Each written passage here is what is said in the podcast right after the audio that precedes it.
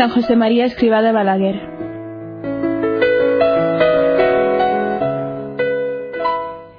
Habla don Luis Clavel. Él nace en 1902 en una familia cristiana, en una población relativamente pequeña, aunque es eh, sede episcopal, Barbastro, y, y, se forma ahí los primeros años, vive allí. ¿no? Sus padres, don José y doña Dolores, proporcionaron a José María una educación profundamente cristiana. Voz de San José María. Y deseo que vosotros seáis paternalistas también. Si no, sois desagradecidos. Transcurrían los días felices en aquel hogar, pero pronto el sufrimiento llama a su puerta. Durante los años 1910, 1912 y 1913 fueron falleciendo sucesivamente por enfermedad tres hermanas pequeñas de José María. Esta experiencia templa su carácter y le hace madurar. Tienen que trasladarse a Logroño y allí ve las pisadas de alguien que con los pies descalzos ha estado caminando sobre la nieve. Él sigue esas pisadas y se da cuenta que es un, un padre, eh, si no me equivoco, carmelita, que eh, se llama el padre José Miguel, y empieza, eso le remueve mucho. ¿no?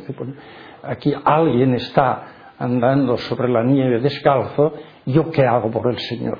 Eso fue el, el motivo que le empezó a, le movió a pensar, bueno, ¿yo qué tengo que hacer por el Señor? No fue una simple reacción emotiva y pasajera. Comencé a barruntar el amor, a darme cuenta de que el corazón me pedía algo grande y que fuese amor.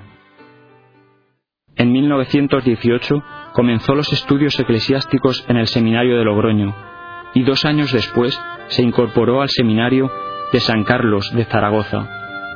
En 1923, con permiso de sus superiores, pudo realizar un antiguo deseo de su padre y comenzó a estudiar también Derecho en la Universidad Civil de Zaragoza. El 28 de marzo de 1925, José María Escribá fue ordenado sacerdote en la capilla del seminario. Tres días después de su ordenación, se trasladó a Perdiguera, un pueblo de 870 habitantes cerca de Zaragoza. El párroco había enfermado y él le sustituyó durante dos meses. Tras su estancia en Perdiguera, volvió a Zaragoza, donde desempeñó diversos encargos pastorales. Terminó la carrera de Derecho y se empleó como profesor para atender las necesidades de su familia, su madre y sus dos hermanos. En la primavera de 1927 se trasladó con su familia a Madrid para hacer el doctorado en Derecho. En los barrios periféricos y en los ambientes más necesitados desarrolló una gran actividad sacerdotal por medio de su trabajo en el patronato de enfermos. Caminaba de una parte a otra para administrar los sacramentos a personas enfermas y moribundas. Hacía estos recorridos a pie, rezando el rosario y arropado en su manteo. En aquellos primeros años del Opus Dei, yo iba con hermanos vuestros a los hospitales de Madrid y charlábamos con los enfermos, les hacíamos las camas, les lavábamos los pies, les cortábamos las uñas, perdonad estos detalles, les peinábamos, les decíamos palabras de cariño. Y recuerdo que de este puedo hablar porque ya está en el cielo hace muchos años. Una persona de una familia conocida, ¿eh? uno de los primeros de aquella época, de los primerísimos años del Opus Dei, pues cogió un vaso de leche era de un tuberculoso y estaba. Y yo le dije a limpiarlo. Y después me dio un poquito de pena porque la cara de asco que había hecho. Fui detrás de él y había en el mismo piso, era en el Hospital General, un cuartito donde se limpiaban esas cosas. Y lo vi con una cara maravillosa de cielo, limpiando con toda la mano. De manera que sabemos que en ese momento vio el Opus Dei, se puso de rodillas para agradecer al Señor esa luz y entonces empezó a buscar a ver si ya existía eso que le había enseñado el Señor, pensando que eso ya existía, entonces que él se apuntaría a eso. Pero eh, el Señor le hizo ver que, que, eso, que, lo, eso lo tenía que hacer él. Y yo tengo que decir que yo no he fundado el Opus Dei. El Opus Dei se fundó a pesar mío. Ha sido una voluntad de Dios que se ha verificado y ya está. Yo soy un pobre hombre, no he hecho más que estorbar. De modo que no me llames fundador de nada. Amo al Opus Dei con todo mi corazón en cuanto es un instrumento para servir a la Iglesia, para servir a las almas, para contribuir a la paz y a la felicidad de las criaturas todas, al bienestar del mundo, también material. Él piensa que no va a haber mujeres, ¿no? Porque no. Pero después el Señor le hace ver en la misa el 14 de febrero de 1930, no sé si es en el momento de la comunión, que tiene que haber mujeres. Entonces él, pues hasta unos pocos, quizás semanas antes, había escrito que, eh, que en el Opus Dei no iba a haber mm, mujeres ni de broma. ¿no? Entonces... La maternidad embellece. Sois estupendas. Os tienen envidia. ¿Eh? ¿Está claro? Y cada hijo que viene es una bendición de Dios, una confianza de Dios. Hijas mías, tened cuidado en el vestir, tened cuidado en vuestras conversaciones, en vuestro modo de comportaros. Mirad que tendréis que pedir perdón al Señor no solo de vuestros pecados, sino a pecatis alienis mundame domine. Señor, perdóname de los pecados ajenos, de los pecados que quizá cometen por vuestra culpa, por vuestra tontería o porque vais vestidas o desvestidas de una manera escandalosa. Y así aquí no sucede, porque la vida, el ambiente es cristiano. Pero por si acaso no está mal que lo penséis, para que tengáis cuidado. Y quiérelo mucho al que te dice eso. quiérelo con un cariño muy bueno, muy bueno, ¿eh? Sí, padre. Que él, que él esté satisfecho. Gracias, Que padre. con eso estará satisfecho el Señor. Gracias, padre. Y dile que es un pícaro muy grande, anda. Y tú, oye, marido, que fresca es tu mujer. Por ejemplo, hay dos momentos en que el Señor permite que piense que el, el Opus Dei es una invención suya, ¿no? Y, por tanto que eso no es de Dios y que está engañando a la gente, ¿no? Son dos momentos muy fuertes, eh, a, dos pruebas muy duras, a las cuales eh, en diversos años él responde al Señor, bueno, Señor, si eso no es tuyo, destrúyelo inmediatamente, ¿no? Y ante esa respuesta suya, el Señor le, le dio una paz eh, que no se puede expresar, inefable. ¿Qué significa el Opus Dei dentro de la Iglesia? Opus Dei, tú sabes las significaciones Operatio Dei, trabajo de Dios. Es decir, significa llevar a la gente a santificarse en medio de la calle, a decirles los religiosos y las religiosas tienen obligación de hacerse santos, los sacerdotes también. Pero ¿y los demás? Lo mismo. Era muy cómodo decir que no. El Señor ha dicho a todos que seamos santos, como lo es perfecto su Padre Celestial. Y no lo ha dicho a los frailes, ni a las monjas, ni a los curas, sino a ti también, y a aquella, y al otro, y a, además a todos. ¿eh? Es la santificación del trabajo es decir, a cada cristiano, cualquiera que sea su oficio y su situación en la vida, decir a la madre de familia, decir al profesional, decir al operario, al obrero, que allí donde está puede y debe ser un buen hijo de Dios. Era una cosa completamente nueva. Eh, la, claro, la idea no era suya, la idea era de Dios pero no había nada en la iglesia de, de ese tipo, de que fuesen eh, hombres que trabajaban en su profesión, que buscaban al Señor eh, en su trabajo, que eh, hacían no apostolado además del trabajo, sino a través del trabajo, hacían apostolado con, con otras personas. Todo eso no existía. Cuando la gente se convenza de que el trabajo es un medio no solo de subsistencia y de mejora económica, como hemos dicho al principio, sino de santidad, procurarán ofrecer a Dios una cosa bien hecha. En 1933 contaba ya con un puñado de estudiantes universitarios a los que comunicaba sus grandes sueños de apostolado en todo el mundo. Necesitaba contar lo antes posible con una sede donde aquellos jóvenes pudieran acudir para formarse cristianamente, y tras muchos esfuerzos puso en marcha la Academia Día, una iniciativa civil de clara identidad cristiana, en la que se daban clases de derecho y arquitectura. Pero las iniciales de la Academia tenían un significado más profundo, Dios y audacia. La guerra civil española supondrá un serio obstáculo para la naciente fundación. Son años de sufrimiento para la Iglesia, marcados en muchos casos por la persecución religiosa, de la que el fundador del Opus Dei, solo después de numerosas penalidades, conseguirá salir indemne. Habla Marta Brancatisano Manzi. Quería que cada uno creciese y viviese con la propia conciencia. Certo, il punto formarla. Cierto, el punto es formar la conciencia. Y por esto en el Opus Dei se encuentran todos los medios y recursos para que un cristiano normal pueda formarse y poder después vivir con plena responsabilidad y libertad como laicos en medio del mundo. Queréis, desde luego, llevar vida cristiana, acercaros a Jesucristo cada día más, como yo. ¿Y sabéis cómo nos acercamos? Empleando los medios que Él ha puesto, que son el conocimiento de su doctrina, de la doctrina cristiana de siempre, porque eh, la doctrina es igual que la que el Señor manifestó a través de los profetas luego por Jesucristo su Hijo, que vino a la tierra con ese fin, para redimirnos. Luego la Iglesia tiene en depósito esa doctrina.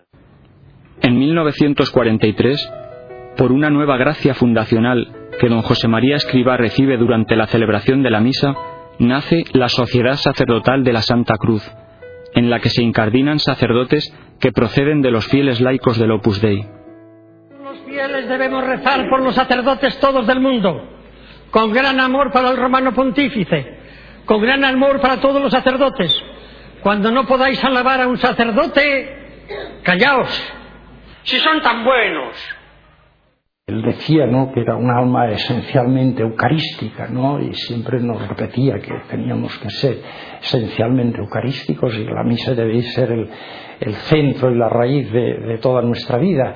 Y además él lo vivía así, ¿eh? de manera que cuando ya eh, a las 10 de la noche tenía de nueve y media a 10 un encuentro con los, las personas informal de familia, y, pero llegaba a las 10, sonaba a las 10, se ponía en pie y ya se metía en Dios y siempre nos decía que agradecía mucho en esos momentos la misa que había celebrado ese día y agradecía la que iba a celebrar el día siguiente, ¿eh? de manera que ya y, vivía todo ese periodo de, de la noche en silencio y, y, bueno ya se preparaba para la misa del día siguiente. Eh, tenía en el, en el, oratorio de la Santísima Trinidad eh, una columba eucarística, ¿no? Le tenía mucha devoción el poder tener eh, al Señor no solo en, el sagrario, que llamaba cárcel, una cárcel de amor, mm, pues tenerle ahí en la columba eucarística y, y a veces pues poder hacer su oración.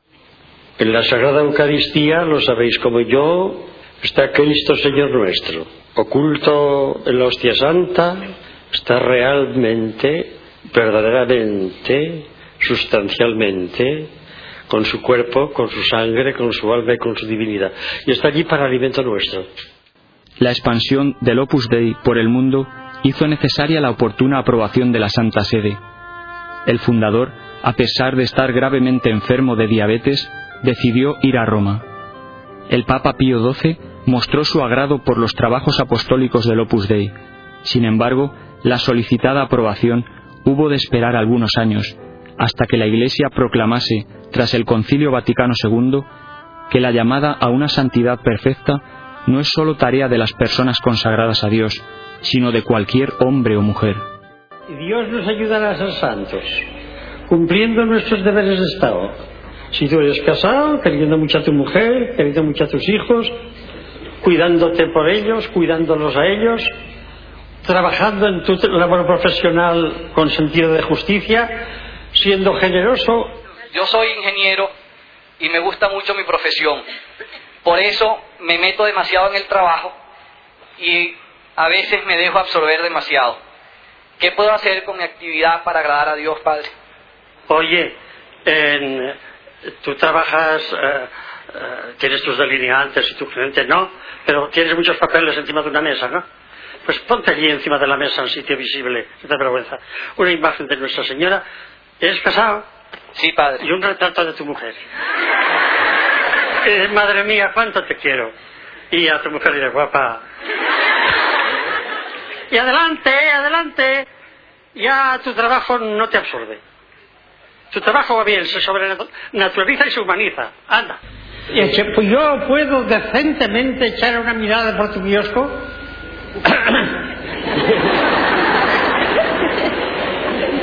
yo sé que sí. Antes, para estar en- de ama de casa, era ferrotear los suelos, eh, darle que le das a la ropa. Ahora no. Tenéis máquinas para todo. Y están al alcance de todas las fortunas. Las hay grandes, pequeñas, medianas. Sabéis, ah, hasta ingeniería sabéis. ¿Te parece que es poca profesión esa? Sois enciclopédicas. Y pude ver a color por la televisión las Olimpiadas. Parece que estoy viendo aquellos que se ven flojitos, ¿eh? ¿Te acuerdas? Sí, padre. Que iban con su pértiga. Se medían, ¿eh? Y luego. Perdonadme si hago un poco el juglar de nuestro Señor, ¿eh? Y miraban. Y. ¡Un fracaso! Blanditos, como dices tú, ¿eh? Y se relajaban los músculos ahí un poco. y se reconcentraban. Parece que en la lección de una mosca los volvía locos. ¡No! Querían estar en lo que hacían. Y, y otra vez y otro fracaso. Y un tercer fracaso. Y al final, ¡ah! ¡podían! Pues nosotros, con la gracia de Dios, que es la mejor pértiga y la única pértiga que tiene el cristiano, con la gracia de Dios nos saltamos lo que sea. En 1946, la sede del Opus Dei se estableció en Roma. Allí se trasladó San José María definitivamente, y desde allí, bajo su impulso, el Opus Dei irá extendiéndose paulatinamente a 30 países de los cinco continentes, entre 1946 y 1975. Quando gli chiesi come, come facevo ad educare alla fede, Cuando le pregunté cómo educar en la fe a mis hijos, que entonces eran muy pequeños, pues tenían un año, dos años y tres años. Me planteaba el problema de cuándo y cómo rezar, de cómo transmitirles E esto. lui mi rispose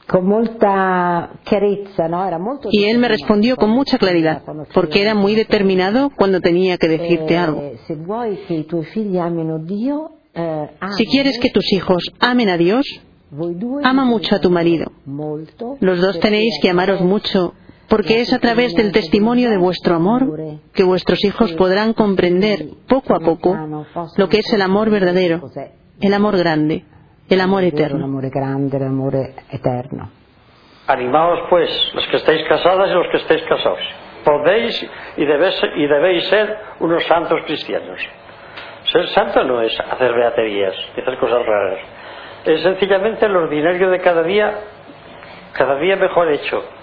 Y cuando no podemos hacerlo mejor, cada día con más pena por no haberlo hecho mejor. Sed santos como es santo mi Padre Celestial. Y eso no lo dice solo a los que llevamos estas cosas, ¿eh? Dice a todos, a todos. A los casados, a las casadas, a los solteros, a los obreros, a los intelectuales, a los campesinos, a todos. En 1970 comienza unas peregrinaciones a santuarios marianos para rezar a la Virgen por la Iglesia, el Papa y la labor de las almas del Opus Dei. También multiplicó sus encuentros apostólicos con muchos grupos de personas de distintos países. Nos hemos reunido, un grupito de familia, para hablar de lo que os dé la gana a vosotros, no de lo que me dé la gana a mí. No de lo que empezad por donde queráis.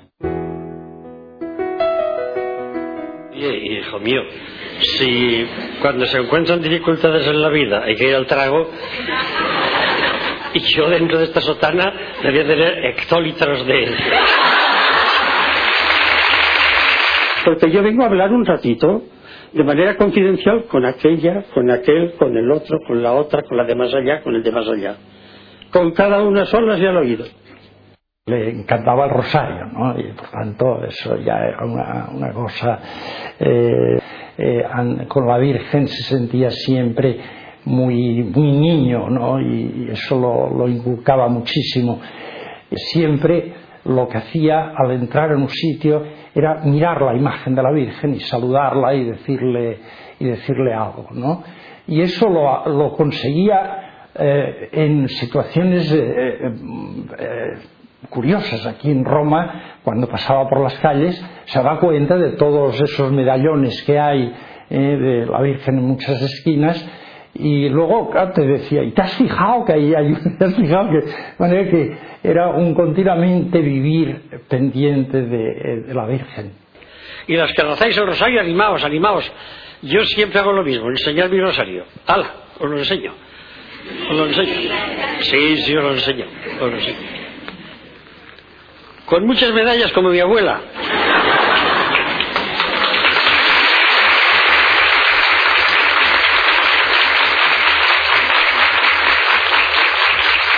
Y os advierto que las beso todas, cuando lo rezo todos los santos días.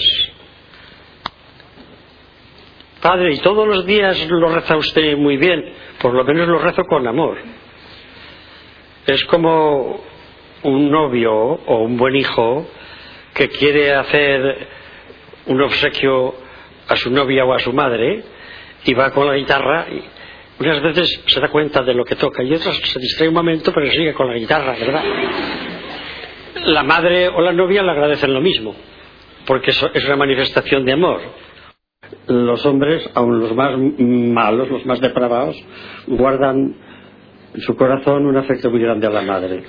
Y la madre de Dios es nuestra madre. ¿Cómo no la vamos a querer? Antadíselos así. Gracias, Padre. Y después enseñarles a rezar el rosario. En uno de esos viajes en México, mientras contemplaba un cuadro de la Virgen de Guadalupe, confió a un hijo suyo. Así querría morir, mirando a la Santísima Virgen y que ella me dé una flor. Y así murió.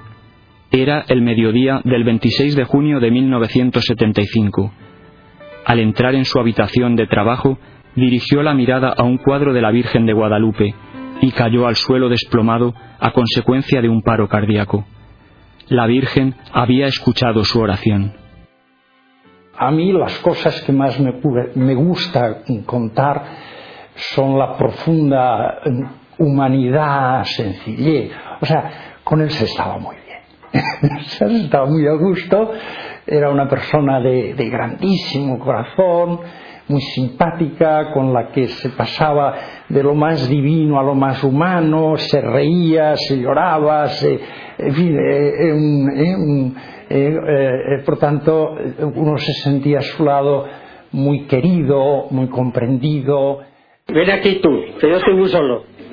Así, así, yo, yo, yo, con este chico tan bajo al lado desmerezco, pero ¿qué vamos a hacer? Habla Monseñor Javier Echevarría. El Beato José María quería a la Iglesia con locura, apasionadamente, y no lo ocultaba. Era un sacerdote que el corazón no le cabía en el cuerpo. Tenía siempre esa disposición de tratar mucho a Dios y tratando a Dios de querer a todas las personas. Iba por todos los sitios procurando dar todo lo que tenía. No se quedaba con nada ni siquiera de su personalidad porque lo ponía todo a disposición de la gente.